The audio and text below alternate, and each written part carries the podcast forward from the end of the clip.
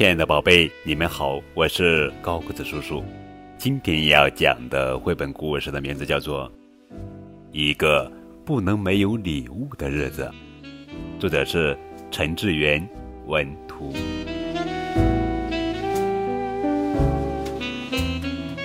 小熊的爸爸今年做生意失败，又一直找不到工作，家里剩下的钱也不多了，只够填饱肚子。但是圣诞节快到了，那是一个不能没有礼物的日子。熊妈妈数着家里剩下的钱，对熊爸爸说：“我们的钱要留下来过冬，不能买圣诞礼物给小熊了。”圣诞节的前几天，熊妈妈用小熊穿不下的旧衣服做了一些圣诞节的吊饰。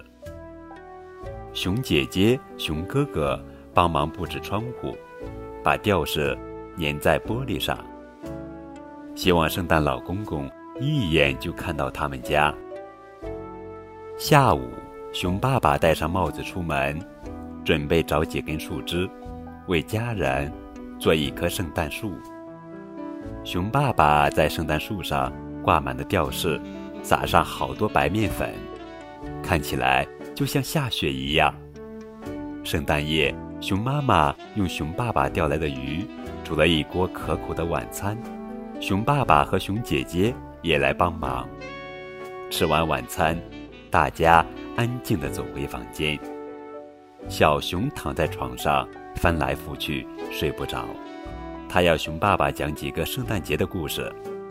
小熊听完故事，对熊爸爸说：“圣诞老公公每年都送礼物给我们，今年。”他一定也不会忘记。圣诞节的早晨，柔和的阳光穿透薄薄的玻璃窗，照进屋子，照在圣诞树下五个大大小小的礼物上。第一个起床的是小熊，有礼物，大家快来看！小熊大声叫醒家人，他们发现礼物上写了每个人的名字。熊哥哥高兴地说：“一定是圣诞老公公。”大家很好奇，圣诞老公公送了什么礼物呢？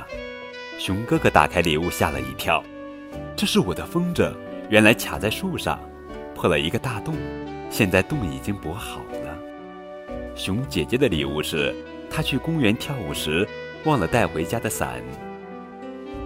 熊妈妈的礼物是一颗掉进地板缝，一直找不到的纽扣。